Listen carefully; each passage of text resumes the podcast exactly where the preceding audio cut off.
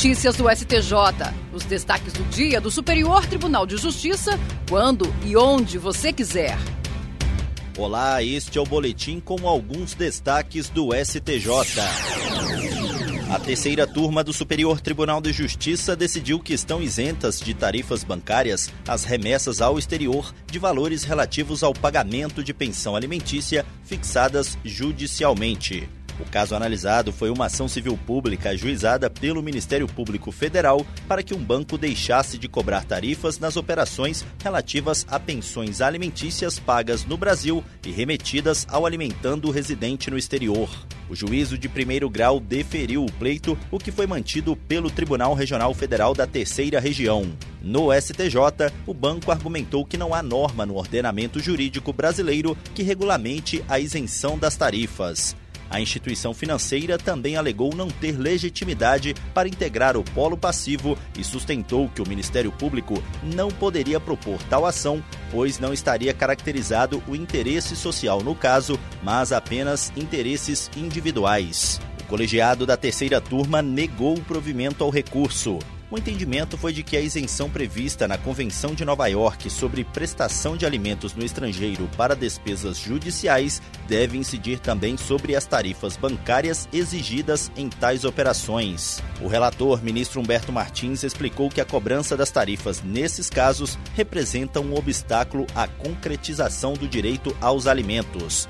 Quanto à legitimidade das partes na ação, o magistrado ressaltou que o direito aos alimentos é um direito indisponível, cuja defesa está entre as atribuições constitucionais do Ministério Público. Além disso, concluiu que a legitimidade do banco é evidente, já que a petição inicial afirma que o banco tem cobrado as tarifas. A terceira turma do Superior Tribunal de Justiça decidiu que o aviso sobre a intenção do inquilino de rescindir o contrato de locação pode ser enviado por e-mail. No entendimento do colegiado, o comunicado não exige formalidades, bastando que seja feito por escrito e que chegue ao locador ou a alguém que o receba. No caso analisado, foi ajuizada uma execução por suposta falta de pagamento de aluguéis. Em embargos à execução, a locatária disse ter encaminhado e-mail à advogada da locadora informando previamente o seu desejo de rescindir o contrato.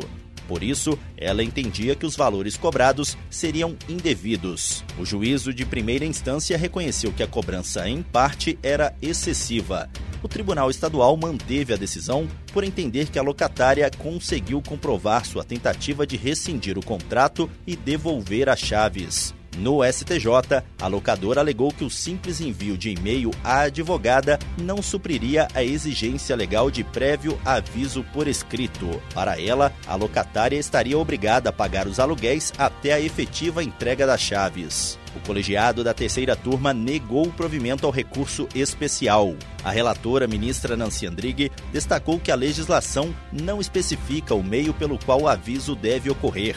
A ministra observou ainda que a troca de e-mails foi suficiente para que chegasse ao conhecimento da locadora a disposição da locatária em rescindir o contrato.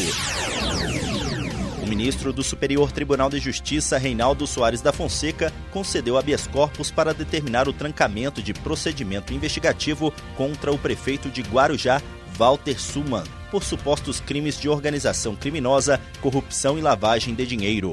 As investigações tiveram origem na Operação NACAR, deflagrada em setembro de 2021. Em julgamento de um habeas corpus anterior, o relator havia determinado que o inquérito fosse concluído no prazo de 30 dias.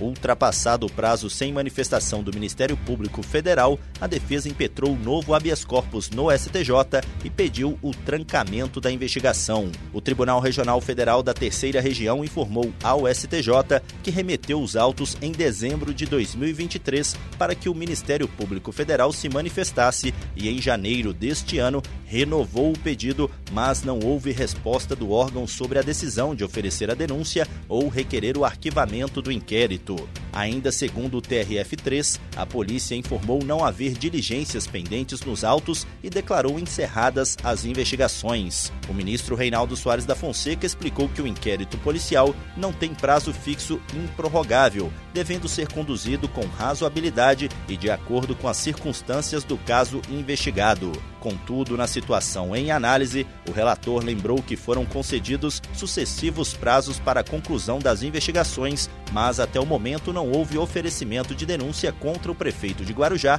ou outro posicionamento por parte do MPF. O ministro ressalvou a possibilidade de abertura de nova investigação se surgirem provas substancialmente novas contra o político. E esse foi o Notícias do STJ de hoje. Se quiser ouvir mais, basta acessar o Spotify ou o SoundCloud do STJ. Tchau, tchau.